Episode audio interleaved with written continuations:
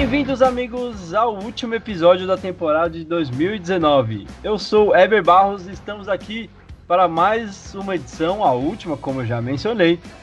E é com muito prazer que a gente volta aqui para é, nos, nos, despedir de vocês, de certa forma, né? É, chegou a hora de todo mundo descansar. Eu tô muito feliz com a temporada que aconteceu, a gente conseguiu fazer bastante coisa legal. E principalmente o que aconteceu nesse final de semana. Já queria, antes da gente começar aqui a, a fazer todo o nosso programa, antes das cerimônias, queria agradecer ao Ronco, queria agradecer ao Marcelo Santos, vulgo Santos, né? Que é o apelido que todo mundo conhece lá em, em Floripa, pela força que eles deram aí no Pro Bowl, na organização e tudo mais. Sem eles, nada disso seria possível. Acho muito importante deixar isso é, exposto aqui para todo mundo saber, beleza? Bom, vamos ao que interessa antes de mais nada. É, vamos passar as manchetes rapidinho do que a gente teve nesse final de semana. Na sequência, vocês vão conhecer quem vai ajudar a gente nesse programa de hoje, beleza? Então, roda a vinheta aí. Vamos passar as melhores coisas que aconteceram no final de semana. Paulista de flag, 8 contra 8. Americana Weavers é campeão estadual e seleção metropolitana leva o Pro Bowl. É isso aí, pessoal. Não tem muita manchete não, a gente vai direto pro jogo. Então, Vamos começar apresentando nossos amigos de sempre, que estão sempre aqui nos acompanhando, sempre aqui nos ajudando a fazer o seu podcast preferido sobre flag football. Vou começar com ele.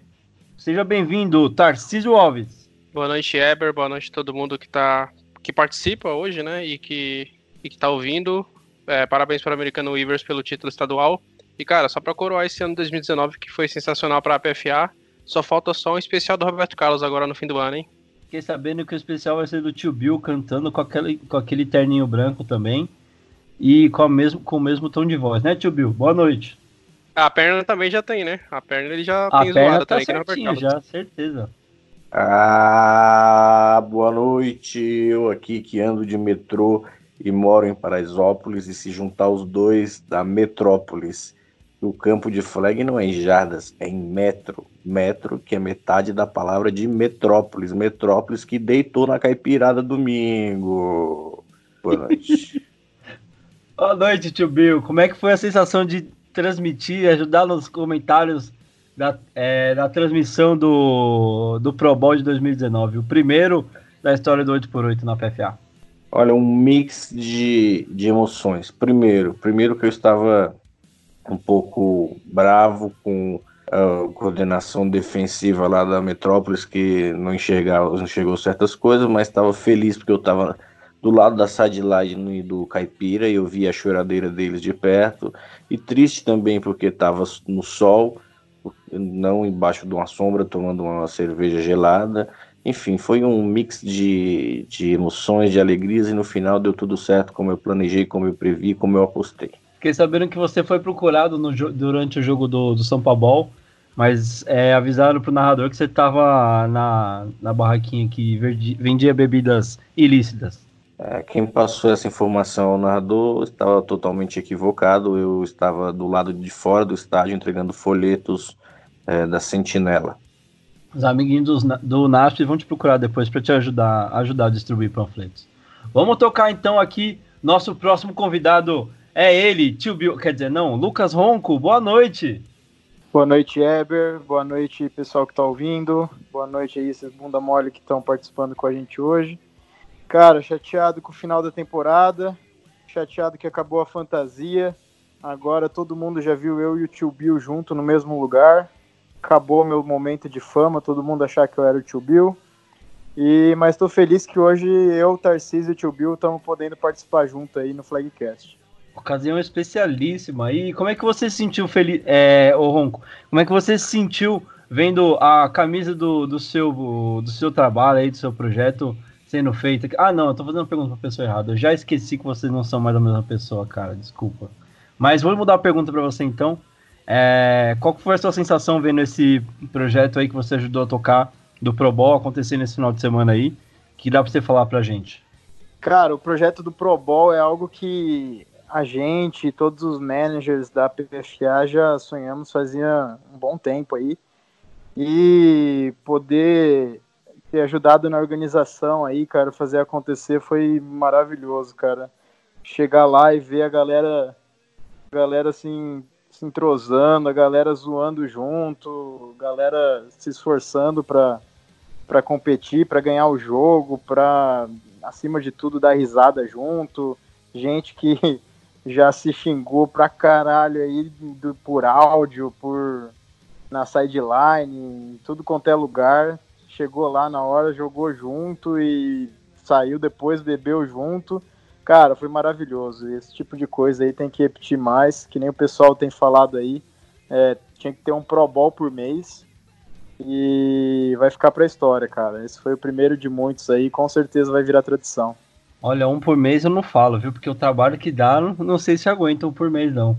Mas um por ano com certeza tem que ter, porque a, a emoção que, que teve no evento, e eu acho que a, o que ele trouxe para o segundo evento do dia, que era o principal, né? O São Paulo depois, além de já estar tá com a casa cheia pela torcida de Americana, também teve a maioria da galera que jogou pro, o Pro Bowl ficando para assistir e torcer pelas equipes. Foi sensacional, um evento que eu não, não tinha, não me lembro de ter visto igual ainda no, em uma final da PFA. Para a gente finalizar então aqui os nossos convidados de hoje, eu apresento ele, Gabriel Smolli, middle linebacker do Americana Weavers. Seja bem-vindo e parabéns pelo título, Gabriel. Boa noite, Eber. Boa noite, Tarcísio, Ronco, Tio Bill. É, obrigado, Eber. Valeu. É, coração de um, de um trabalho feito durante anos com muito esforço. E é uma satisfação muito grande poder ostentar hoje o título de, de campeão paulista. E queria dizer também que é uma honra estar fazendo parte do programa aqui, que eu sou ouvinte desde o primeiro episódio. É, parabenizar o trabalho de vocês aí da Liga, com todas essas coisas que alavancam e acabam elevando cada vez mais o nome do esporte. A gente que agradece sua audiência, Gabriel. É, são pessoas como você que ajudaram a gente a tocar esse programa durante o ano todo com certeza a audiência de vocês é muito importante para a gente ter chegado até aqui. Bom, então a gente já apresentou todo mundo que vai participar com a gente hoje. Hora da gente falar do que interessa. Vamos falar dos jogos que aconteceram nesse final de semana, encerrando a temporada do 8x8. Roda a vinheta, primeiro quarto está começando. Primeiro quarto. Eu acho que não dá nem para chamar de primeiro quarto hoje, até porque a gente não vai ter muitos blocos a mais, né? Vamos falar então do primeiro jogo do dia, a abertura da grande festa que foi esse final de semana. É, a gente teve, pelo menos na minha opinião, três atrações principais nesse final de semana lá em Americana, né? Pro Bowl, o Sampa Bowl e o Sol. Puta que pariu, tava muito calor lá em, em Americana. Era um sol para cada homem, pelo amor de Deus, voltei, tive problema com insolação, mas aí também a notelagem não me ajuda muito, né? E eu vou começar perguntando pro Tarcísio, que pelo que a gente conseguiu acompanhar, foi um, um usuário muito presente ali na, na live que transmitiu o Pro Bowl, Tarcísio. O que, que você achou do jogo, meu querido? Cara, achei um jogo interessante, assim, festivo, muito festivo, né? Com muita... Começou com nervosismo, pra dizer a verdade. A Metrópolis começou fazendo duas cagadas de, de, de CD dois safeties logo no começo do jogo. Mas foi um jogo muito bom, é cara. É complicado, né? Sim, mas foi, foi um jogo muito bom, assim, foi um jogo disputado pra caramba e, e, e quase a Metrópolis faz uma cagada, né, gigante e uh, a defesa acabou salvando o rabo do ataque por conta do Danilo Narras, quarterback do, do Silver Knights, que tomou uma decisão muito bosta, e eu chamei ele de burro, na, na ele e o coordenador ofensivo de burro na transmissão, só que Não aí... foi culpa do ele, coordenador. Ele, é. E você me confirmou que o burro foi ele, pra dizer a verdade, então... Mas foi um jogo sensacional, assim, de acompanhar, eu assisti do começo ao fim, quase, né, perdi uma parte, perdi o seu touchdown, mas não importa também, né, cara? Sei. Foi de propósito, sei. É, foi, é verdade. Eu, o chutou, meu, o meu o subconsciente, é, meu subconsciente escolheu isso. Mas foi um jogo sensacional, festivo, mas teve muita competição e, e, e é bom, cara. É bom mostrar esses moleques de condomínio mostrar que sabe jogar flag também pros caipira, né? O, o, uma das coisas mais legais que, que rolaram durante toda essa organização, toda essa preparação aí pro, pro evento desse domingo, o Ronco pode até me ajudar. É, foi toda a falação que tinha nos dois grupos, né? Eu tava fazendo parte tanto do grupo geral do, do Caipira quanto do Metrópolis. E quando a gente começou a colocar o, a gente começou a colocar todo mundo nos grupos, né? Então já começava toda aquela falação, provocação. E eu, eu, eu, lembro muito que o pessoal do Metrópolis estava tipo, mano, os caras falam pra caralho, velho, você é louco, não aguento mais, não sei o quê. Mas todo mundo tava nessa expectativa de tipo, cara, vamos só jogar só, deixa os caras falar. E no final das contas foi deu no que deu, né, Ronco? Eu acho que o que fez diferença aí foi o brainstorm de trash talk que rolou no grupo do Metrópolis. E sem contar a marmelada que foi esses quarterbacks aí no jogo passando só para os seus wide receivers. Chegou lá, Marcílio passou touchdown para o Gé. Chegou o Stan, passou, passou para o Gustavo. Chegou o Dan, passou para o Weber. Quatro aí que o Vinco afundou o caipira. É complicado, gente, mas eu gostei do jogo, foi bem legal. É, eu acho que uma, um dos melhores momentos, e até vou pedir para o tio Bill me ajudar nessa parte, foi a, a, falta inédita que a gente viu marcada pela primeira vez no jogo de 8 contra 8, que é foi protagonizada por dois personagens aí do querido Troféu Ronco, Copa Ronco aí, o Balu do Mackenzie e o Coca, onde o fanfarrão do Yuri marcou uma falta de barrigada legal do Balu sobre o Coca, tio Bill. É, eu deu para ouvir lá o momento que o Balu falou: Olha ele, olha ele! E deu uma, uma pançada no, no Coca que mereceu, né? Apanhou o jogo inteiro na, no, na, no, na arte do puxa-fita, mas depois tomou uma, uma educada ali para poder ficar mais, mais pianinho quando o assunto é pré-jogo. E o, o, placar, como a gente mencionou aqui, 22 a 28, é, a favor do, da seleção metropolitana. É, poderia ter sido um pouco mais tranquilo, né? É, mas uma coisa que, que me agradou muito foi ver as jogadas explosivas, né? Como a gente costuma ver no, no, no Pro Bowl da NFL, essas coisas, a gente sempre tem essa coisa de jogar mais para frente, de jogar mais tranquilo. Então você costuma ver jogadas explosivas, né? É, a gente teve os dois primeiros touchdowns, é, touchdowns saindo de, de passes muito longos, né, basicamente correndo o campo inteiro. O primeiro do Marcelo para o Gé e o primeiro do Stan, com, é, do Metrópolis, né, do, do Stan com o Gustavo, que basicamente lançou o TD e depois vazou porque tinha compromisso. Foi basicamente, ó, oh, gente, já fiz minha parte, estou saindo, valeu, falou, entregou o jogo para o Narras depois e deixou o jogo ali mais equilibrado.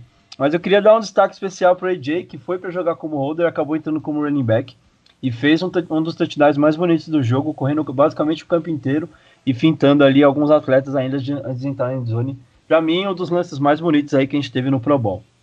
Bom, e para a gente finalizar, eu vou perguntar para o Gabriel o que, que ele achou do jogo, se ele conseguiu acompanhar um pouquinho, até porque eu conheço muitas pessoas, pessoa, é, muito, poucas pessoas é, pessoalmente lá em Americana, né? Então não dá para saber exatamente quem que estava assistindo, quem não estava. Como é que foi, Gabriel? Você conseguiu acompanhar o jogo? O que, que você achou? É, então, o, o, primeiro tempo a gente acompanhou todo mundo ali da arquibancada, foi, foi bem, bem bacana para acompanhar. O pessoal gritou bastante ali da, da arquibancada, a gente fez bastante trash talk com o pessoal da Metrópolis que estava ali mais pertinho. Zoamos o Coca o jogo inteiro, zoamos o Leitão, zoamos a defesa do, do, da caipira, que foi pífia durante o primeiro tempo. É, no segundo tempo a gente acabou indo para o aquecimento já para se preparar para o jogo, acabei não, não, conseguindo acompanhar tanto assim.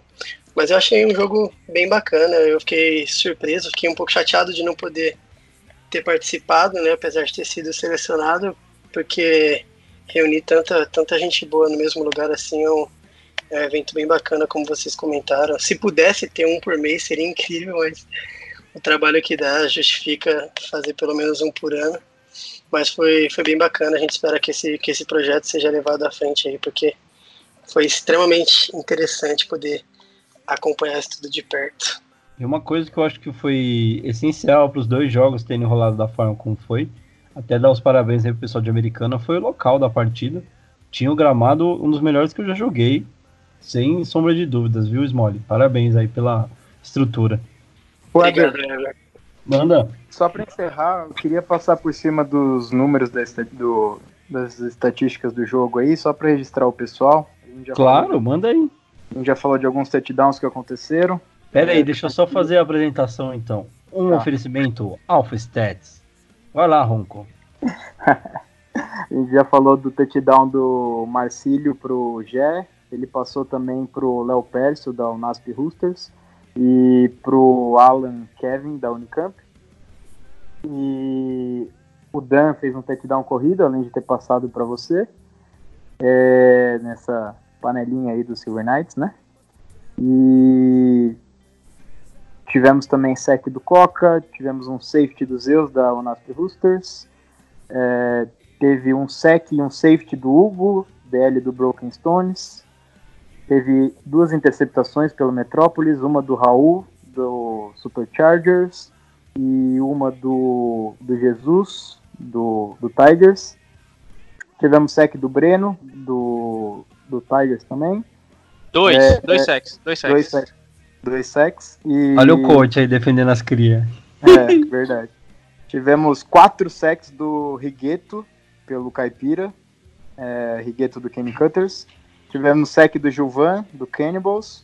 Tivemos a interceptação do Joshua, do Bulldogs. E um sec do Parker, do Superchargers também.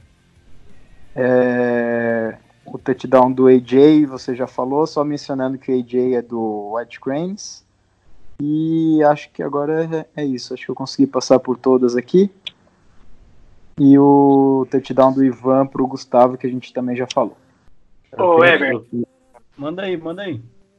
É, só um adendo em relação ao, ao, comentário que você fez em relação ao campo.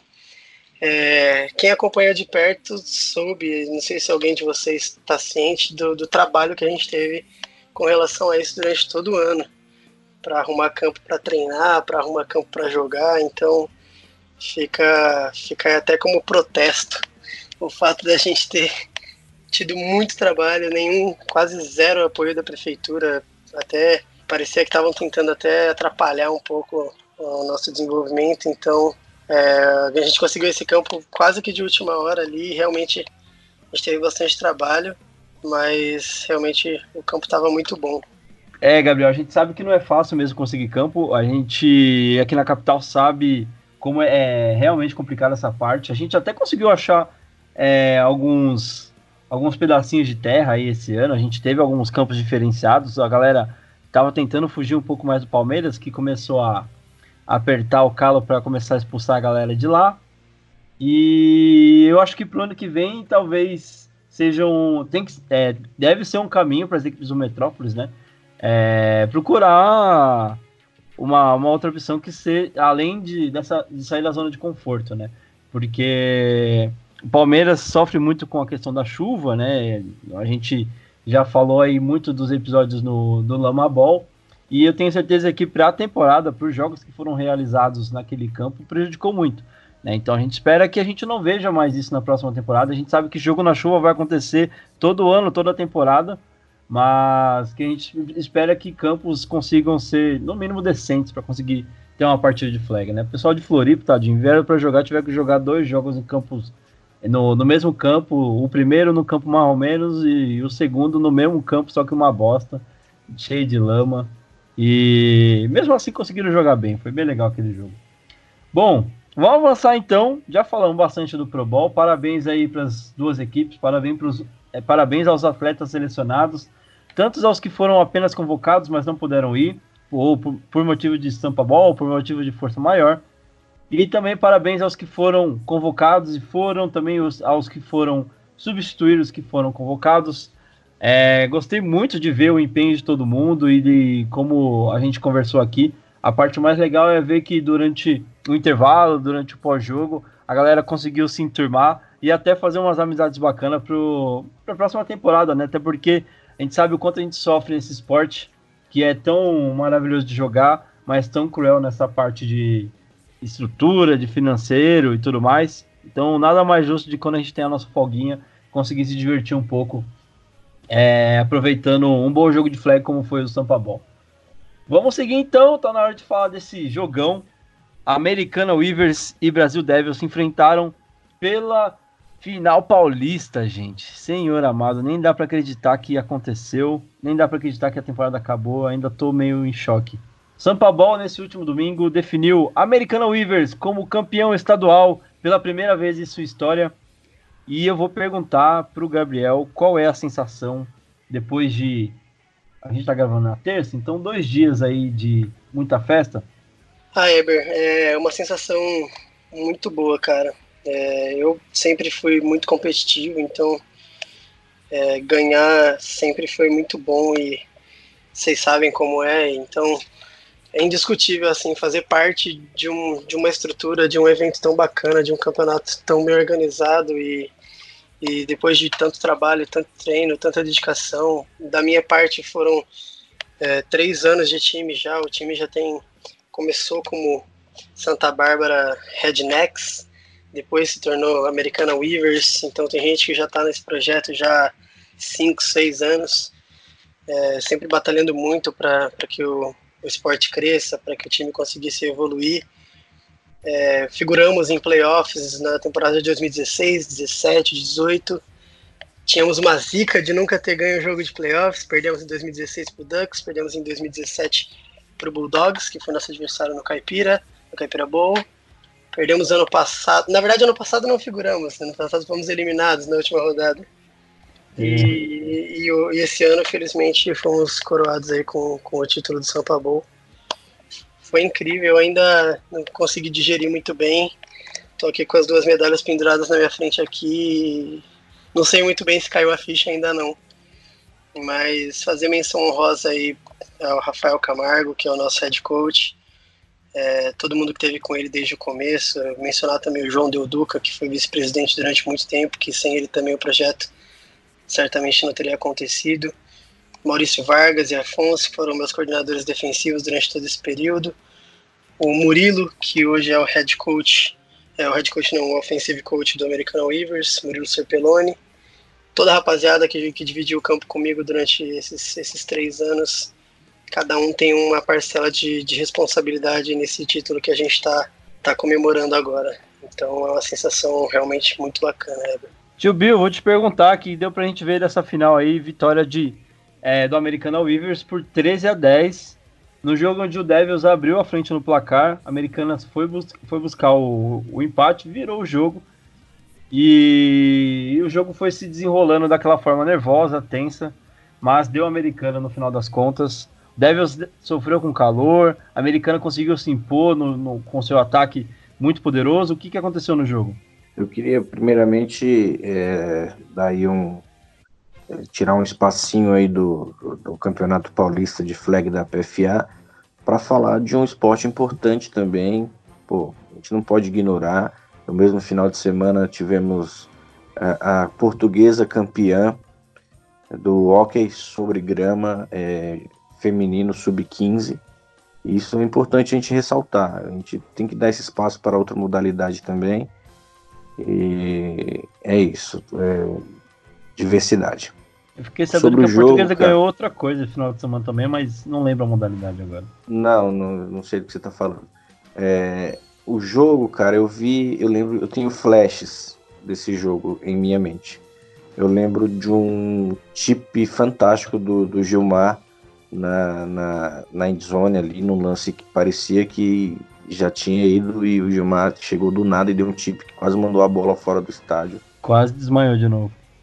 Lembro do. Lembro de, dos TDs, dos primeiros touchdowns, ou touchdowns, touchdowns, como disse o Weber aí antes. E, lembro também do Frank caindo de bumbum no chão e perna para cima. Depois disso eu já tenho mais lembranças assim. Eu eu não, não sei o porquê, mas tenho lembranças mais eu montado nas costas do Livinha, eh, recebendo uma camisa de um rapaz que eu não sei o nome, porque eu também não sei onde está essa camisa, mas eu ganhei uma camisa de americana. e estou com uma caneta bicolor aqui que eu acho que era do Ronco e ficou comigo. Sobre o jogo é mais ou menos isso que eu tenho a dizer, cara. Eu acho que eu vi essa camisa rodando na mão de alguém aí, mas eu não lembro de quem que era também. É a camisa do Keller. Eu quero. É o vice do Coca em estatísticas de, de sexo. Vice Monstro do Coca, isso é uma Monstro honra. Keller. Ô tio Bill, e devolve minha caneta. Ah, já vendi para minha tia que frequenta o bingo às quartas, então ela vai usar amanhã já era. Pô, falando em bingo, é, o Eber perguntou pro Smolly sobre a comemoração de Americana. É, Eber, você não tem noção, foi tão pesada Tava tão lotado que tinha cerca de uns quatro caras jogando dominó. Sensacional. Tar... Tarcísio, você conseguiu acompanhar a partida? Ai, cara. Ô, Tarcísio, o que, que você conseguiu ver no jogo, meu querido? O que, que dá pra você falar aí desse jogo que encerrou essa grande temporada que foi o ano de 2019 do Paulista Flag. Cara, eu consegui assistir tudo por conta da transmissão sensacional do Em Cima do Lance, né?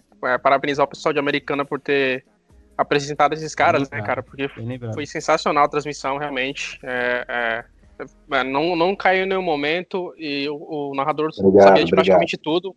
Sabia de praticamente tudo. Então, realmente, eu, eu, eu bato almas realmente nessa transmissão. Sobre o jogo, cara, eu, eu conversei com, com, com o Dex, head coach do, do Devils, antes de antes, antes de, de, de, de, eles jogarem, né? E ele tinha o plano de jogo basicamente era manter o Elias fora do, do, do, jogo, né? E no primeiro tempo eles conseguiram bastante isso. Eles trabalharam bem o jogo corrido, tava funcionando muita coisa é, do, do plano de jogo deles, né? Bale eles estavam correndo bem, muito bem com o Bale. Sim, é, é, o, o, o Rabassa tava dando pancake a, a rodo no começo do jogo.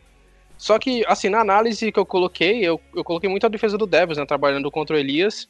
Só que é, ela, eles não conseguiram parar uma coisa importante, né? Que é, o Gabriel Tavares estava recebendo muitos, muitos passes, mesmo com o Gabriel Fernandes não jogando tão bem no primeiro tempo. E o Elias correu muito bem no segundo tempo para gastar relógio. E aquilo, a defesa do Bulldogs conseguiu desacelerar o ataque poderoso de Americana. E a defesa do Devils também conseguiu fazer um bom trabalho. Só que a defesa de Americana foi o, o fator principal dessa vitória. Eles jogaram muito é, eu acho que, assim, o, o Keller fez uma partida de, de, MVP realmente de final. Ele fez o sex, trabalhou muito bem na pressão do, do QB, tanto é que o, que o Papa, o quarterback do, do Devils, teve muito pouco tempo para lançar. Eu acho que ele só, ele só, teve um passe longo pro Mesquita no, numa campanha que acabou resultando em field goal. Mas também o Devils acabou é, se matando com as faltas, né? Teve muita falta, teve muita pressão da, da defesa de, de americana, mas realmente é, a, a, o Ivers, a defesa do Ivers foi a responsável por essa vitória e também foi muito responsável pela vitória na, no final de conferência, né? Eles apareceram na hora que precisavam aparecer. Não, não se garantiram no ataque, o ataque a pontuar, eles realmente entregaram tudo que, que tinha para entregar no, em jogos de final, né? E por isso a vitória de Americana e essa conquista inédita para a cidade, para o time, principalmente, né? Para curar um, um trabalho que todo mundo sabe que no flag é, é pesado, cara. É, é, é muita coisa você trabalhar com um esporte que, que é amador e já não é tão conhecido assim, né? Você tem o irmão maior que é o futebol americano, que é que é, que é conhecido, que tem um pouco mais de, de, de, de referências, né, para apresentar do que o flag. E é isso, parabéns para a Americana pela vitória. Mais uma vez, o time da Caipira ganha no final, né, e a gente entra no mesmo papo. Eu acho que na Metrópolis a gente tem a qualidade um pouco mais espalhada, só que nossos melhores da Metrópolis as pecam demais em finais contra os melhores da, da Caipira. Vou passar a bola pro Ronco. Quando a gente voltar aqui, eu tenho uma pergunta que eu gostaria de saber a opinião de todos aqui na mesa. É, Ronquinho, o que, que você conseguiu ver do jogo? Tava lá de delegado. O que, que dá para você falar aí dessa grande final aí da edição de 2019 do Sampa Ball? Cara, o que eu acho. Ou da final do Sampa Ball, como você gosta. É, adoro final do Sampa Ball que o Bill, cuzão. É, cara, o que eu acho é que a americana não ganhou de ninguém. Não, brincadeira. a gente falou isso aí o campeonato inteiro. É, mas os caras foram lá até o final, calaram a boca da gente incansáveis vezes e ganharam do Bulldogs na final do, da Conferência Caipira, ganharam do Devils também é um time enorme, como o tio Bill estava falando para eles na entrega de medalhas, relaxa que ano que vem vocês vão estar tá aí de novo. Não sei se o tio Bill falou a sério, né? Porque Já sabemos como que estava o estado dele, né? Mas falei, falei sério, também. sim. Eu falei sério porque, cara, não vejo o time hoje no nível deles. É isso. Não, é isso aí. Também confio nos caras para ano que vem. E a americana foi lá e calou a boca de todo mundo, mostrou que apesar de ter pego uma, uma tabela fácil na temporada regular, realmente os caras estavam voando. O ataque deles está jogando muito. Tanto que se for ver o, os indicados no Pro Bowl, originalmente metade do ataque ali era de americana. O Elias jogou muito, foi MVP do Sampa Bowl e fez dois passes aí pro é bom mencionar para o Gui e para o Gabriel Fernandes. E foi eleito, aliás, é, MVP da partida aí pelo delegado que estava fumado. Devia ter dado MVP para o Carlinhos, que foi o MVP real do jogo. Mas o Small jogou muito também, além do sec do Keller, o Rames fez dois secs também no jogo. Então a americana mereceu, jogou demais. É, Tarcísio aí já, já mencionou o Bale pela parte do Devils, o Tio Bill já mencionou o, o Gilmar Orfali também. Não tem como comentar desse jogo e não mencionar o nome desses dois grandes jogadores aí. E como o Tarcísio também falou, a transmissão do em cima do lance foi espetacular. Quem quiser assistir o jogo, quem não viu ou quem quiser rever, entra lá no canal do YouTube deles, chama Em Cima do Lance. Tem tanto o Pro Bowl quanto o Sampa Ball estão lá gravados. Bom, vamos a uma pergunta chave aqui que eu gostaria de fazer. A gente falou muito da, da defesa do. Na verdade, a gente falou muito do ataque de Americana durante todo o campeonato, né? E a gente sabe do, do poderio ofensivo que a equipe tinha. Semana passada, no episódio, eu conversei bastante com o Tarcísio sobre como essa defesa americana poderia aparecer nesse jogo, né? A gente não falou muito da defesa americana durante o, o ano, justamente porque o ataque era o que estava se destacando, né? Mas a defesa apareceu num momento chave no jogo e traz. E foi a, a, a motivadora da pergunta que eu, que eu gostaria de trazer para os senhores. Vocês teriam chutado o punch naquela descida que o Devil chutou? Começar por você, Tarcísio. Você está falando aquela, a, a, na última a última deles, né? posse, né? A última posse. Cara, eu vou ser sincero que, que não, cara. Eu acho que não. Ainda mais pelo que o ataque de Americana estava fazendo em controlar o relógio, eu acho que eu tentaria a quarta descida de qualquer jeito, porque o, o tempo já estava mesmo com 3, 4 minutos. Assim, de novo, eles estavam correndo muito bem. É, o Elias estava escapando muito bem. A defesa do Devils estava com muito problema em fechar gap, principalmente os gaps laterais, né? Gap B, gap C. Eles estavam com muita dificuldade. É, os linebackers dele, ele tem um linebacker. O Devils tem um linebacker muito bom, que eu que eu sempre Moretti. cito, que é o Vitor Moretti. Cara, ele é um linebacker sensacional, ele tem altura, ele tem força, ele consegue fazer todo tipo de cobertura e pra principalmente é entrar em blitz, cara. linebacker da Metrópolis, disparado. Cara, para mim também. Eu, eu realmente acho que ele é o melhor middle linebacker da Metrópolis. E eu acho que ano que vem a gente pode ter outro cara também lutando com isso, né? E foi um cara que tava no Pro Bowl. E é, e é do Tigers, mas assim, ele é muito bom, cara. Ele é inteligente, ele tem, ele tem a, a leitura, ele tem a força para entrar em blitz. Tanto é que ele conseguiu forçar bem. Ele fez, ele fez um sec no começo, na primeira campanha do, do, do Weavers, que, que é que forçou, que foi a, o sec que forçou o train out, né? Então, realmente, é, a defesa do Devils estava com essa com a, com a vantagem de poder é, desacelerar o ataque do Weavers é, no passe. Só que assim, o Gabriel Tavares apareceu para receber. E no segundo tempo o Gabriel Fernandes apareceu porque assim, eles tinham muitas peças, cara. Tem o, o, Guilherme, o Guilherme Ribeiro, né, que é o running back, então tem esses caras eles tinham muita, muita, muita gente para poder lançar, mas principalmente tinha o Elias que corre muito bem. O Elias, quando ele engata a terceira, a quarta, ele vai embora, cara. Ele não, não para realmente. Ele só para se, se o cara tirar ele da, do, do campo, praticamente. Então, eu tentaria a quarta descida porque, assim, cara, não, não, não via a defesa do Devils mesmo desacelerando o ataque do, do, do Weavers, mas o Weavers estava pensando mais em controlar o relógio e eles conseguiram controlar o relógio muito bem. Vou deixar o Smolly por último para responder essa pergunta, por motivos óbvios. Ronquinho, você teria chutado esse, esse punch ou você teria ido para cima na última posse? Cara, acho que no momento do punch, até tudo bem essa decisão deles, é, mas o que eu teria feito diferente foi a decisão do field goal. É, eles acabaram chutando um field goal lá para tentar voltar, voltar o, ataque rápido para tentar mais um field goal, pelo menos, né, para empatar o jogo. Mas eu acho que, na, na minha opinião, né, é, eu teria ido pro tentar o touchdown naquele momento. E o tio, o que, que você pensa, tio? Lembra desse lance ainda?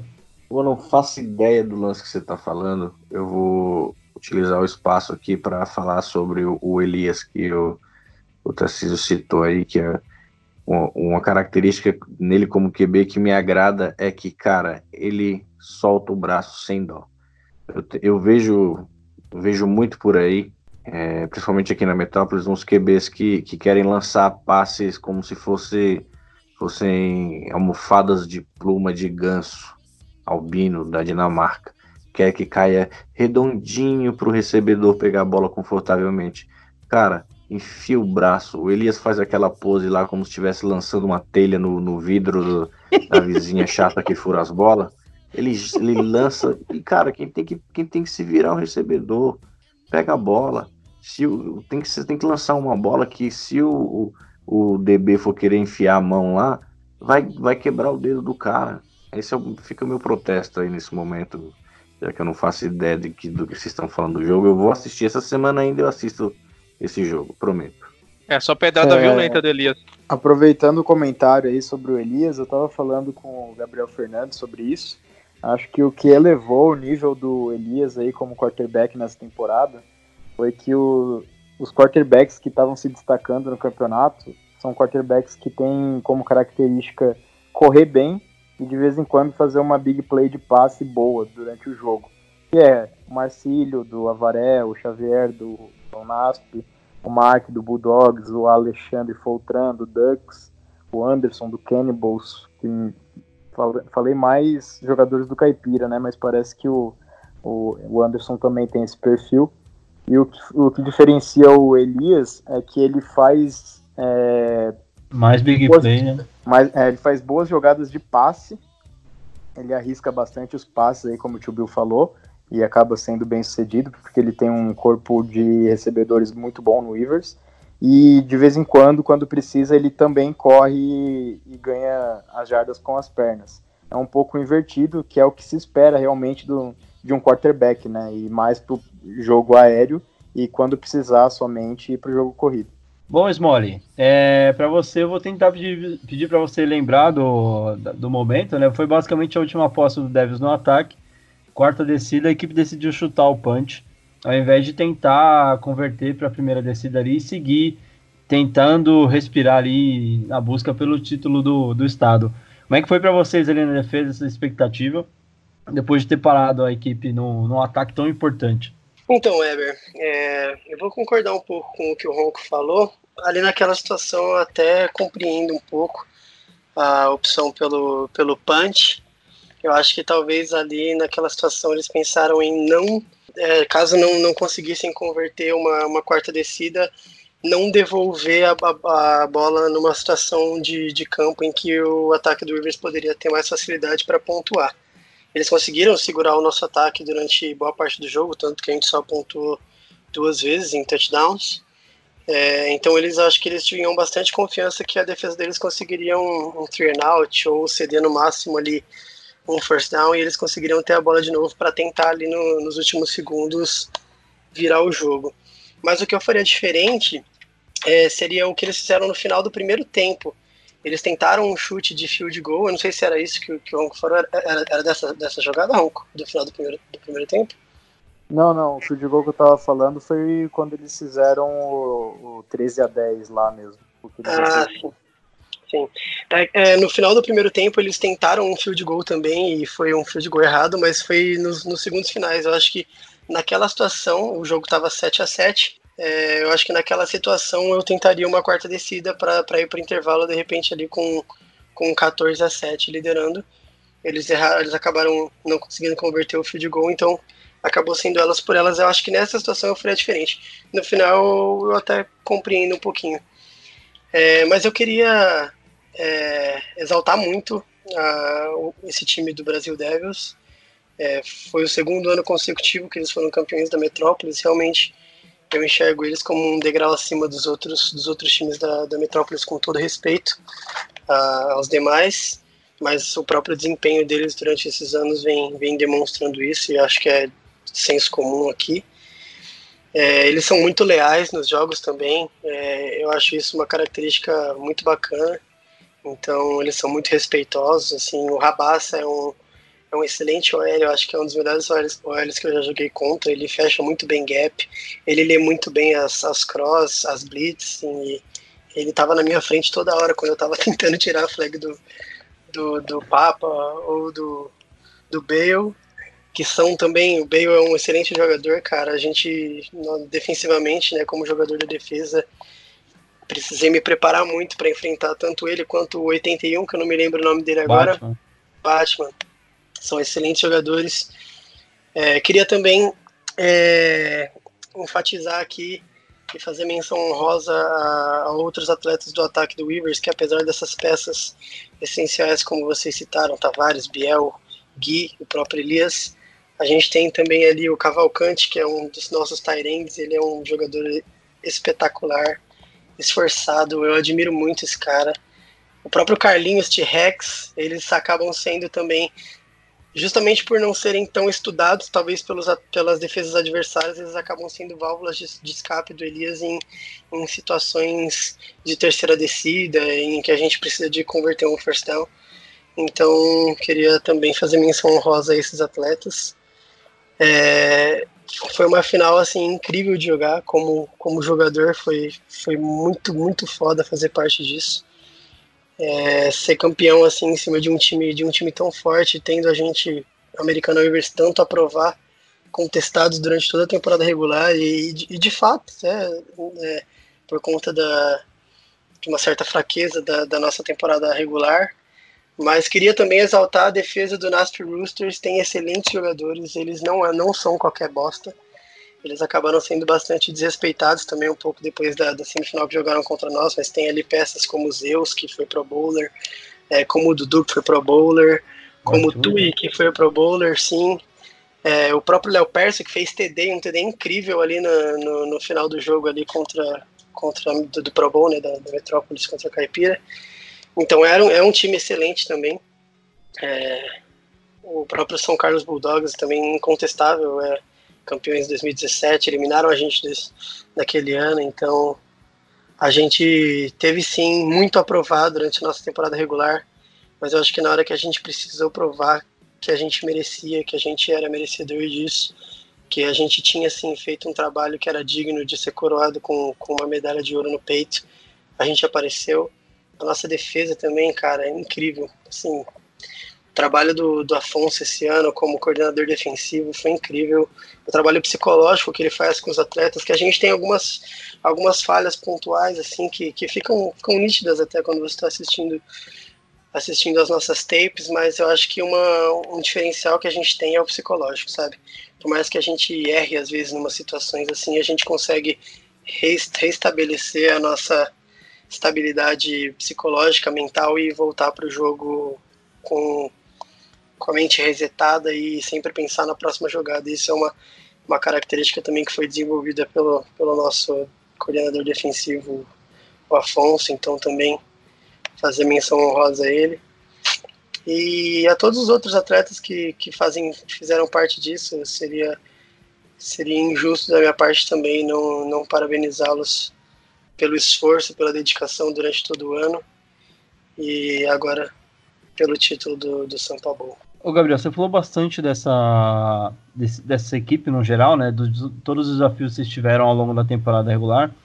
É uma coisa que me deixou muito curioso e eu queria perguntar para você que faz parte desse projeto de, do Americana, é, como ali um dos capitões, um, um, dos líderes da defesa, né, jogando como middle linebacker, como é que é para você é, poder ter essa segurança de contar com um ataque tão forte como tem o americano, mas também como é que foi lidar com essa, teoricamente, essa pressão de precisar entrar em campo e resolver mesmo esse o jogo da temporada, né, do, do americana, que, é, que foi o São Paulo, entrar em campo num jogo onde o ataque estava sofrendo bastante e precisou muito da sua defesa. Então, ter um ataque como como é o nosso, nosso ataque, né? Ter o Elias como quarterback. E eu, particularmente, acho o Elias melhor quarterback da liga. Sem, sem demagogia, sem puxar saco só porque ele é do meu time. Ele é um cara incrível, esforçado. Pra, eu não sei se vocês sabem, mas nos primórdios de American Rivers ele não jogava como quarterback, ele jogava como tight end. Ele tinha qualidades como recebedor também. É, e ele desenvolveu essa, essa, essa habilidade como quarterback. Ele não começou como QB. É, então isso é muito admirável nele, é um cara extremamente esforçado. O Gabriel, Biel Fernandes, é um cara incrível, recebedor assim, mãos muito firmes. É, também desenvolveu isso. É um cara que no começo né, da, do G Weavers foi muito contestado. Tem um apelido interno aqui que eu acho que ele ficaria um pouco chateado se eu citasse, mas então eu vou deixar para uma outra situação. Mas ele evoluiu muito, quem está lá dentro sabe. E as outras duas peças de destaque, que é Tavares e, e Gui Ribeiro, é, foram achados, assim, cara. Eles, eles participaram da nossa seletiva ali no, no finalzinho de 2017, entraram no, no, no, no, Weavers no ano passado, foi acho que o primeiro ano deles. E assim, incríveis, incríveis. Atletas assim, de altíssimo nível. Tavares, excelente recebedor. Todos, todas as defesas assim, tiveram muito, muito trabalho em estudá-lo, porque ele tem muitas qualidades atléticas. Ele, é, ele corre muito bem, ele salta muito bem, ele recebe muito bem. O Gui também corre muito baixinho, lazarento. Moleque corre pra caramba. Eu, eu tentei ser running back do Weavers, mas com um cara desse como, como concorrente é embaçado. Ele é absurdo. Admiro muito nosso ataque. Mas a nossa defesa sempre, sempre foi preparada para poder eh, aparecer nessas situações. Então, até mesmo contra contra o Ducks, a gente teve uma situação em que o Ducks teve a última posse e a gente finalizou o jogo com a defesa em campo. É, contra o São Carlos, a gente, a gente teve que segurar eles durante quatro descidas também para ataque receber a bola de volta e só ajoelhar. É, e agora na, na, na, no Sampa Bowl também contra o Brasil Devils a gente teve uma última campanha que segurar o ataque dos caras. E, e é nesse, nesses momentos que, que eu comento da questão do psicológico, porque assim, eu acho muito difícil que qualquer outra defesa, tendo tido alguma falha, seja de sistema, seja individual, voltar com, o mindset tão resetado quanto a gente consegue voltar, se reestabelecer e voltar pressionando com tudo, como se fosse o primeiro, primeiro drive do jogo. Então a gente foi muito preparado para isso durante todo, durante todo, todo o campeonato, toda a história do Rivers. É, a gente sempre foi preparado para ter uma defesa assim que, que consegue agir nesses momentos cruciais. A gente não é protagonista, mas todo mundo que é atleta, todo mundo que disputa esse esporte sabe que ter um ataque bom é excelente, mas se não tiver uma defesa regular, uma defesa sólida, uma defesa que consegue se impor nos momentos mais importantes, não ganha nada. Então, é, eu queria destacar também isso, essa capacidade da nossa defesa de aparecer nos momentos decisivos. Valeu, Gabriel. É, a gente agradece muito aqui a sua participação justamente para trazer essa visão aí do pessoal de Americana vindo dessa temporada tão contestada, né? É, e a pergunta que eu deixo aí para todo mundo é de quem que a americana precisa ganhar agora para provar que é mereceu o título de campeão do estado, né? A gente falou muito, até me coloco na roda, né? De da força de tabela, tudo mais e mas quem conseguiu assistir os jogos de americana, quem conseguiu prestar atenção mesmo nesse time, quanto foi evoluindo durante a temporada, né? Não só essa temporada, mas também vindo aprendendo com, a, com as derrotas que teve, com, a, com as quedas que a equipe teve nas últimas temporadas, né? Viu toda essa evolução, viu que essa equipe veio crescendo, bateu em todo mundo que tinha que bater para chegar até onde chegou e hoje terminou batendo campeão caipira, campeão do Sampa Ball, campeão estadual, campeão da porra toda. Fora os destaques individuais que a gente tem aí também, né? Deixa Ô, eu para... Oi, fala aí, fala aí. Eu, eu, eu deixo aberta aí a campanha para é, abrir a pré-temporada do ano que vem, americana contra a seleção do Metrópolis. Aí não vai dar graça. Metrópolis bate facinho. Pode vir, chama todo mundo. Chama o Marcílio para ser QB de vocês. Você perguntou de quem que eles têm que ganhar agora? Nossa, a gente tem Danilo Narra. Cara, eu vou te falar que a defesa do Metrópolis que jogou com, nesse final de semana, eu acho que. Eu não lembro de ter visto uma defesa tão tão bem preparada, assim, viu? Preparada no, no, naquela, né? Porque ninguém treinou para jogar junto, né? Mas acho que foi uma das melhores defesas que eu já vi em campo. A propósito, assim. Weber. Manda.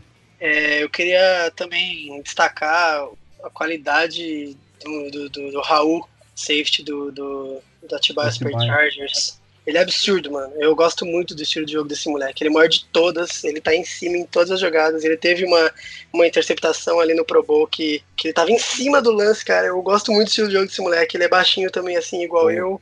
Pra gente fechar então aqui a nossa análise desses dois jogos que aconteceram nesse final de semana, eu vou passar a bola pro Tarcísio.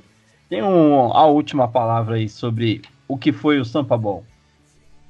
É, tem a ver com a, com a decisão do, do punch, mas assim, o ataque de Americana me pareceu muito, assim, eles ficaram muito fora do campo no primeiro tempo por conta da, do jogo corrido do Devils, mas o que me pareceu muito foi que quando eles, eles aceleravam o jogo, eles pontuavam, porque é, eles tomaram o touchdown, aí na outra campanha eles já fizeram o touchdown e empataram, tipo, muito rápido, assim, eles avançaram muito rápido no campo, e aí no, no segundo tempo eles tiveram um three out, que é a primeira campanha da virada, então você até entra meio que que novamente estudando a defesa adversária, o ataque adversário, né? Mas eh, no caso deles a defesa. E aí no, na segunda campanha eles, de novo, aceleraram o jogo e touchdown, sabe? E aí, no, no, quando eles voltaram e tiveram a, a, o domínio do jogo na vantagem de pontos, eles começaram a acelerar para ganhar para ganhar relógio. Tanto é que a defesa entrou e eles confiando, a a, o, o, ataque confiando realmente no que a defesa poderia fazer. Quando eles pegaram a bola, eles só correram, eles não tentaram forçar mais do que deveriam, né? E eu acho que foi isso. Parece, um, parece, parece que foi um jogo ruim do ataque do, do, de Americana, mas eu acho que foi um jogo muito estratégico deles. Assim. Eles realmente aceleraram na hora, na hora certa para pontuar. E, e a Devils teve muita dificuldade para marcar os scrambles do, do Elias, né? Eu acho que o, o grupo de linebackers dele era um grupo de linebackers muito lento para o que o quarterback de americano oferecia. Então é isso, basicamente. Fechou então, pessoal. É, a gente deixa os parabéns às duas equipes que chegaram até a a final do São Paulo, como o nosso amigo Ronco sempre gosta que a gente fala aqui, é, eu vou te dizer que eu me esforço muitas vezes para não falar desse jeito, porque é quase automático, viu? Mas ah, chegaram até o São Paulo, é, esse grande evento que a gente passa o ano todo lutando por ele, esperando chegar, mas quando chega já dá aquela tristeza, porque a gente sabe que a temporada acabou. E, e agora a gente aguarda aí recomeçar tudo de novo, todas as reuniões, todos os planejamentos já está tudo sendo desenhado para que 2020 seja ainda melhor do que foi 2019. A gente vai para o nosso próximo bloco agora. Ô, Eber. Oi. É, eu só queria finalizar perguntando para vocês aí se alguém aí acha que, que o Ibers é time. Só, só isso mesmo. e com essa deixa, a gente avança para o próximo bloco. Hora de conhecer o MVP do Prêmio Alpha de 2019. Roda a vinheta. Terceiro quarto. Iniciando aqui nosso terceiro quarto, lembrando que o prêmio Alpha, que vai coroar o MVP da temporada da, da PFA de 2019, é, foi uma ideia que veio aí dos nossos meninos das estatísticas, nossos meninos que deram show de bola, trazendo Marcelo com aquelas tabelas loucas e todas as probabilidades inimagináveis que a gente conheceu durante a temporada e o Ronquinho, com toda a sua dedicação e o trabalho afinco, sempre de delegado, sempre como repórter, sempre ali nos bastidores, ajudando muito a fazer tudo acontecer. Ronco, eu passo a bola para você, fica à vontade. Bom, só explicando um pouquinho mais sobre o nosso projeto do Alfa. O Alfa começou comigo e com o Gustavo Krieger, é, lá de Floripa também. Ele que foi safety ali do, do time da Metrópolis no Pro Bowl. É, a gente criou o Alpha com a ideia de cadastrar o resultado dos jogos, é, cadastrar os times que tinham, porque na época a gente sentia muita falta é, de ter um, um, um, arquivamento ali dos jogos, poder entrar e, relembrar é, resultados de campeonatos anteriores e etc. E na mesma época que a gente criou, tinha, haviam outros grandes projetos também começando é, de forma similar, é, cito o Salão Oval também, que dominou, os caras ah, é, detonaram no, na criação do site deles lá, nesse aspecto. Então a gente acabou levando o Alpha para um outro caminho também, onde a gente criou o, o Picking, né? Onde o, os, o pessoal podia escolher um vencedor e de cada jogo, assim, ia somando é muita pontos falta durante... esse ano, inclusive. Sim, sim. Fe... Acho que a gente ficou uns dois ou três anos, acho que dois anos fora é, sem o Piquen. E o pessoal sentiu muita falta. E só que como eu e o Krieger a gente tinha parado aí por conta de outros compromissos pessoais, assim, a gente não teve muito tempo de tocar o projeto. Esse ano aí o, o Santos também lá de Floripa, é, eu sou tenho esse contato com o pessoal de lá também porque eu, minha mãe é de lá, né? Então eu estudei lá com o Krieger e com o Santos. Então, esse ano aí o Santos surgiu animando a gente a voltar com o projeto. E a gente chegou aí no finalzinho do, da temporada, não deu para fazer o pique esse ano, mas a gente já está pensando em, em, tudo que a gente vai, vai bolar para ano que vem. E uma das coisas que a gente bolou aí para o final dessa temporada foi é, a gente organizou a eleição do, do Pro Bowl e a gente aproveitou as votações que a gente fez com os managers para eleger o, o MVP da temporada. E a gente vai anunciar agora os vencedores do chamado então Prêmio Alpha MVP. É, bom, primeiro é, a gente vai anunciar o jogador ofensivo do ano, é, que com 29 pontos foi o Ivan Stan. Também não me arrisco a, diz, a, pronunciar o sobrenome dele inteiro, que nem o Weber Espertão faz. Vamos ficar no Stan mesmo. Mas é o quarterback da Rats. Ele fez uma temporada incrível também, é um jogador é, excelente. É, levou aí o time deles a, até a final metropolitana, uma final inédita para o Reds. E dando sequência na, na, nos resultados da votação, temos o, o jogador eleito então como jogador defensivo do ano, que é o nada mais, nada menos que ele, Alan Ponce, o Coca, número 93 é do São Carlos Bulldogs. Ele que liderou aí nas estatísticas do é, de sex na temporada.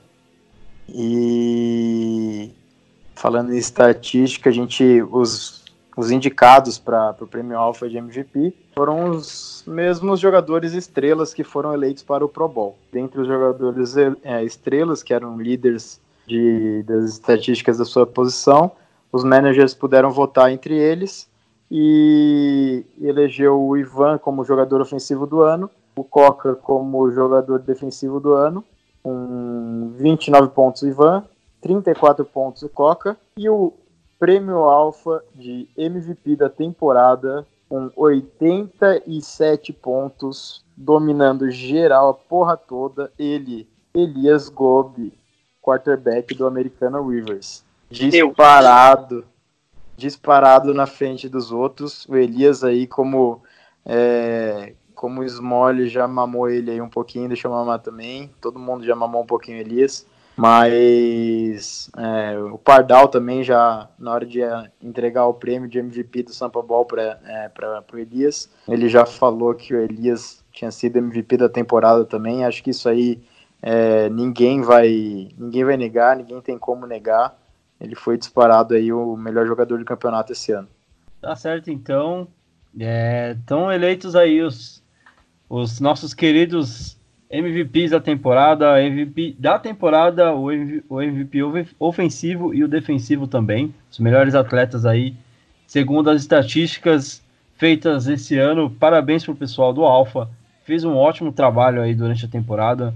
É, a gente fala muito do, dos jogos, a gente gosta muito de, de fazer a zoeira, mas a gente sabe o quanto essas estatísticas são importantes para a gente conseguir é, evoluir nos jogos, né? É, a PFA tem cobrado muito a questão do, da gravação dos seus jogos nos últimos dois anos, mas além da gravação, eu acho que essa parte de estatística, quanto mais a gente conseguir se aprofundar, maior vai ser o nível dos jogos, é, mais informações as equipes vão ter e melhor as equipes vão precisar se preparar para conseguir enfrentar seus adversários de uma forma é, mais efetiva.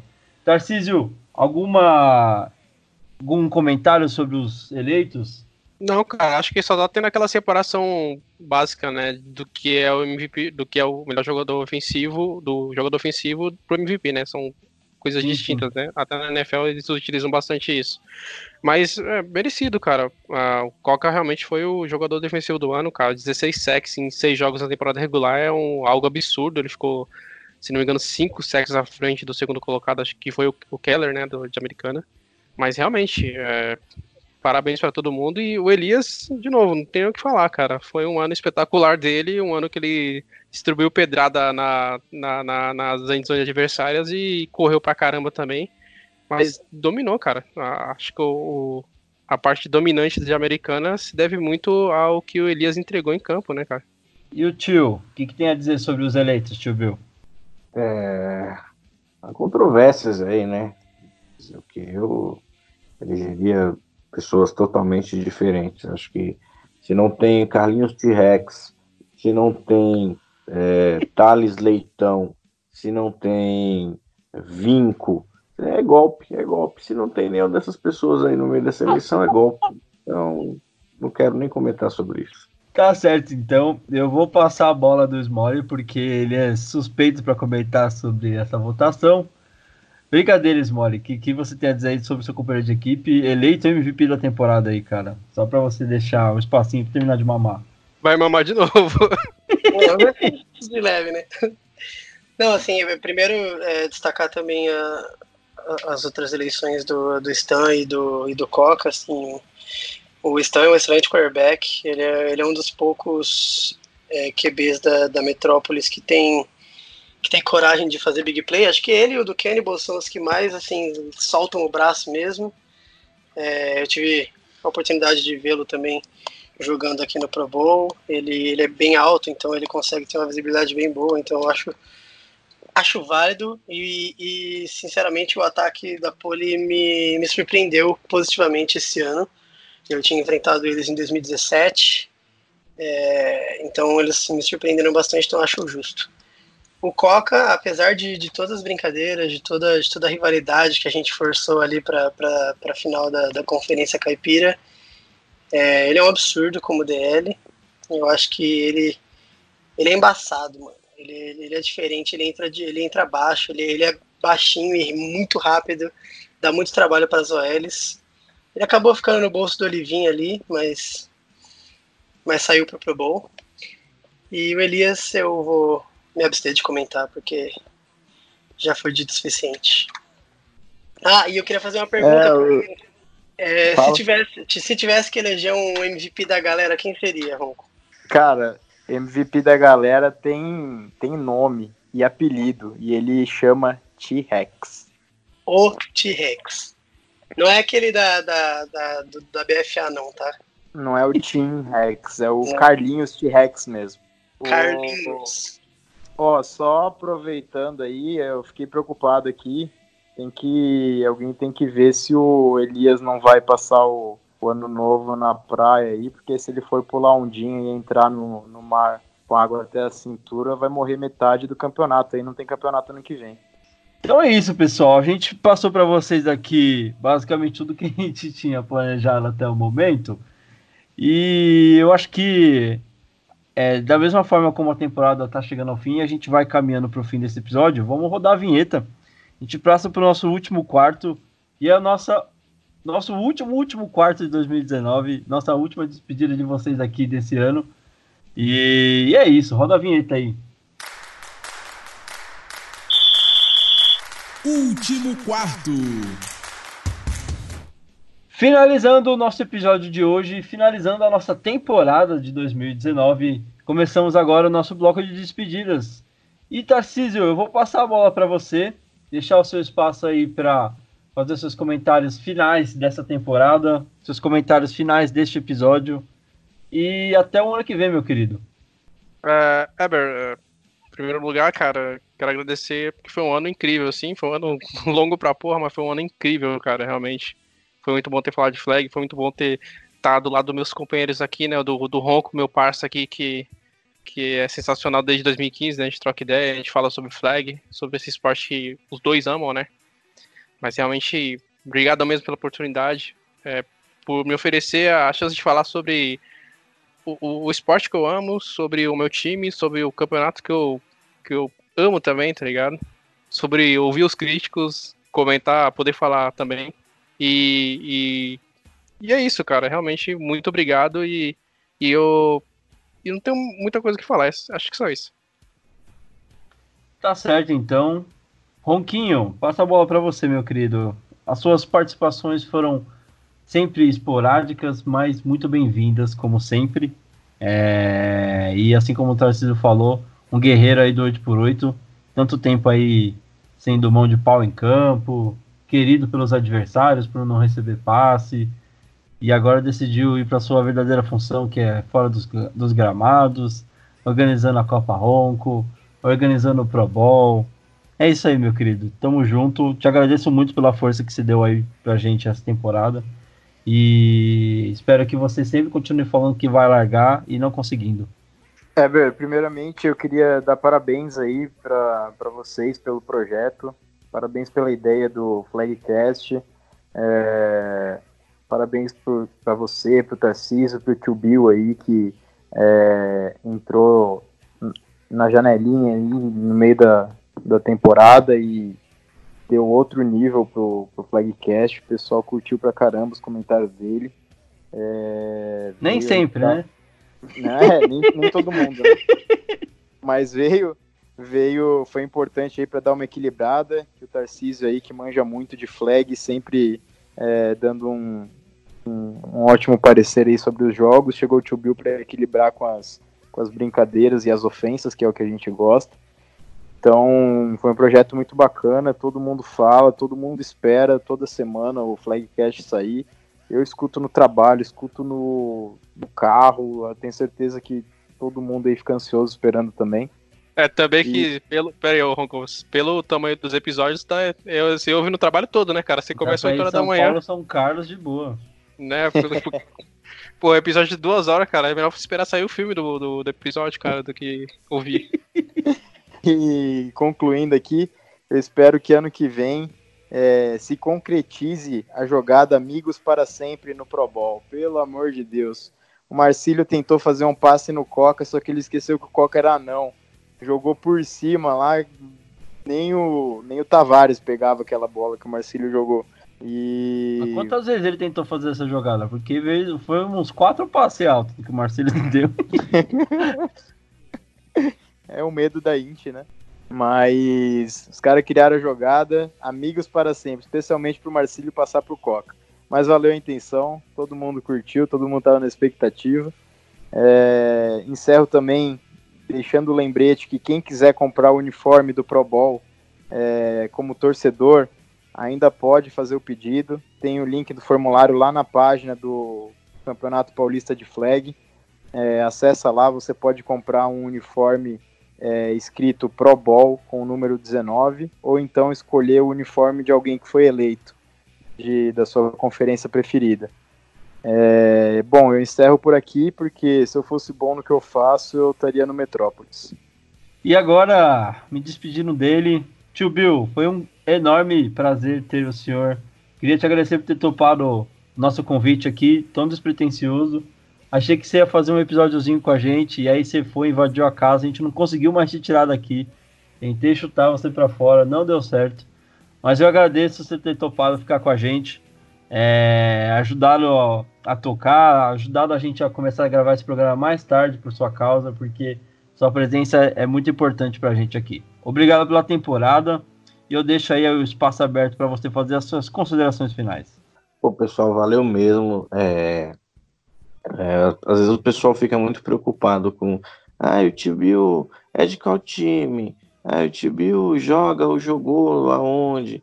E eu queria dizer, pessoal, desencanem com isso, sabe? Eu, através de um time, eu conheci o esporte, o flag, e, e, é o que eu gosto. Eu gosto do esporte, eu gosto dessa liga, eu sou fã dessa liga desde, desde sempre, desde quando eu entrei há não muito tempo, em 2014, que ainda sofria com problema de desorganização, de, de arbitragem, de faltar campo, de, e hoje eu, eu me deparar com aquele domingo, com aquele evento que foi o Pro Bowl, com todo esse ano inteiro, com o Flagcast, com, com um aplicativo cada vez melhor, com a, a, a, o compromisso das equipes, a qualidade das equipes, os dois eventos que a Americana sediou, tanto a final de conferência quanto o Sampa Bowl, a quantidade de pessoas que tinham assistindo, que, que eu acho que talvez mostre para as outras equipes o, o quão americana o time de americana é, é, é compromissado com, com o esporte, porque eu, eu sinceramente eu entendo toda a dificuldade do, dos times aqui da capital de conseguir campo, mas eu fiquei muito triste com, com essa parte, principalmente do Devils, de sediar tudo quanto é mando, sabe?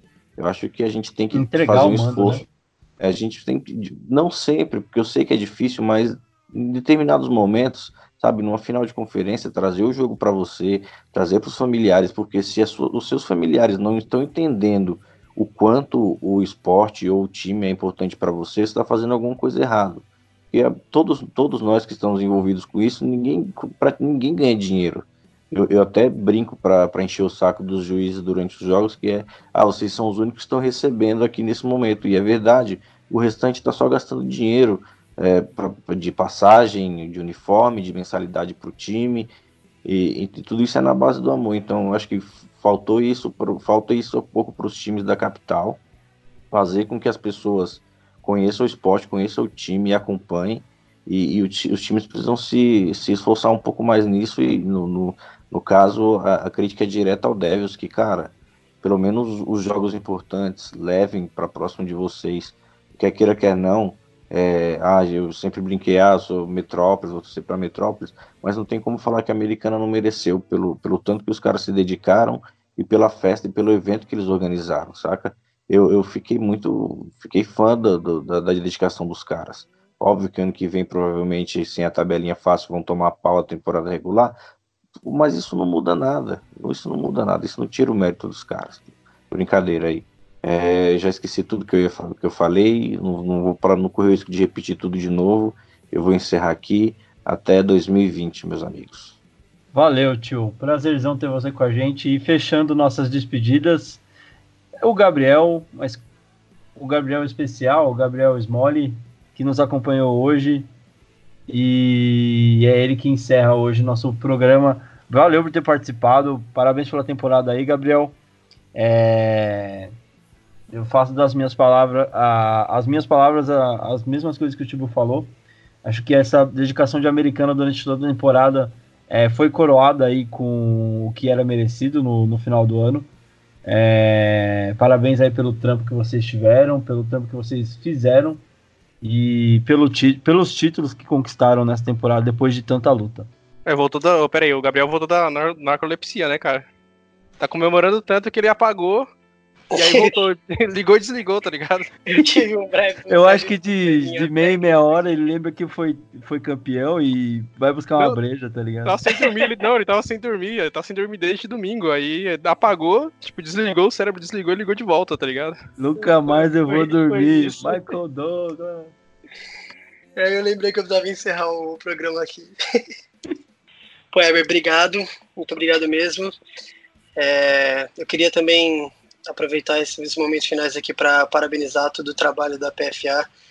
É, nesses três anos que eu disputo, esse foi de longe o mais bem organizado.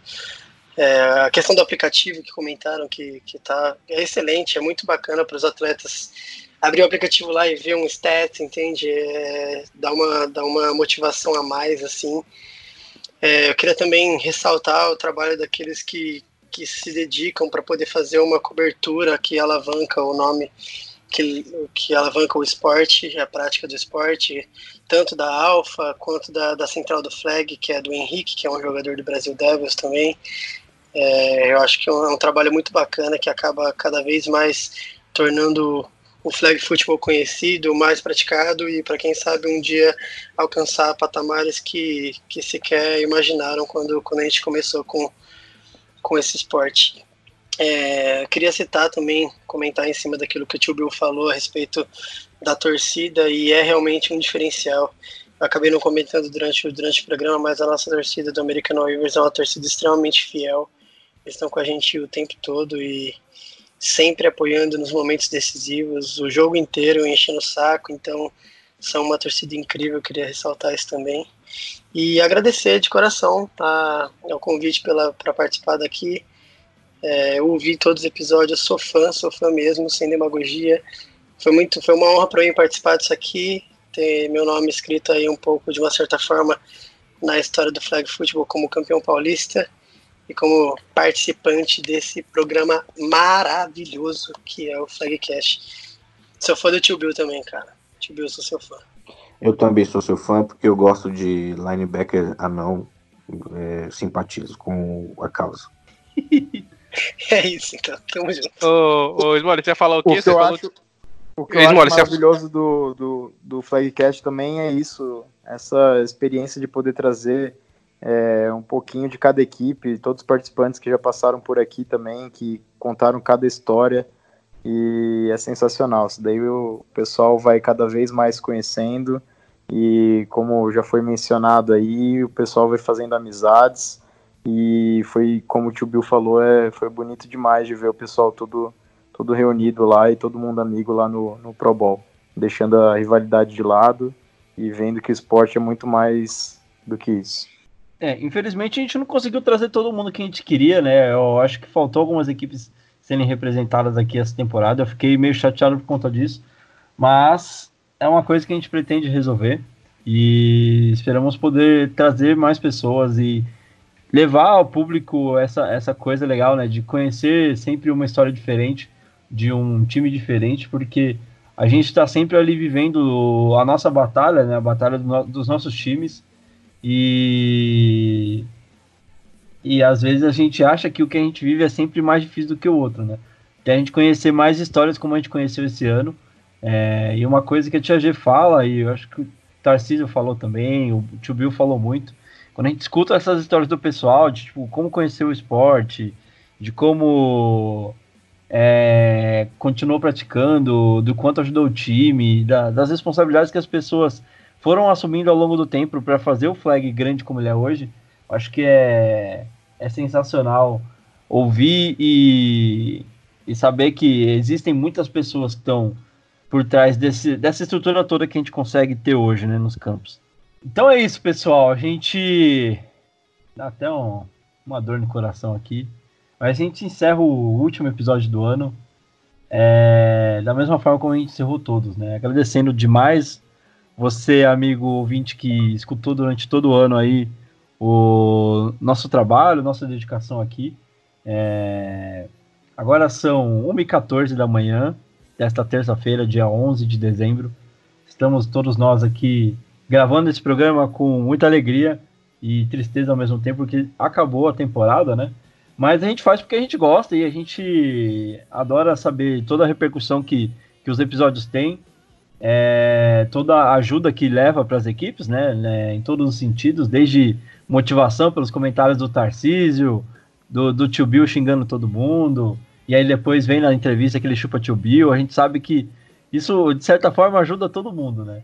E para mim, pessoalmente falando, é, é, foi muito satisfatório poder tocar esse projeto. No, no começo, quando eu falei com o Tarcísio, eu não tinha muita certeza de quanto tempo a gente ia conseguir manter. Até porque a gente sabe que depende muito mais. Dependia muito mais de vocês que estão ouvindo do que da, da, só da nossa vontade de fazer acontecer, né? Mas quando a gente começou a envolver todo mundo, principalmente depois que o Tibio entrou e a gente conseguiu fazer os projetos das entrevistas darem certo, os convidados participando com mais ênfase e tudo mais. Então a gente começou a ver que realmente tinha alguma coisa acontecendo diferente.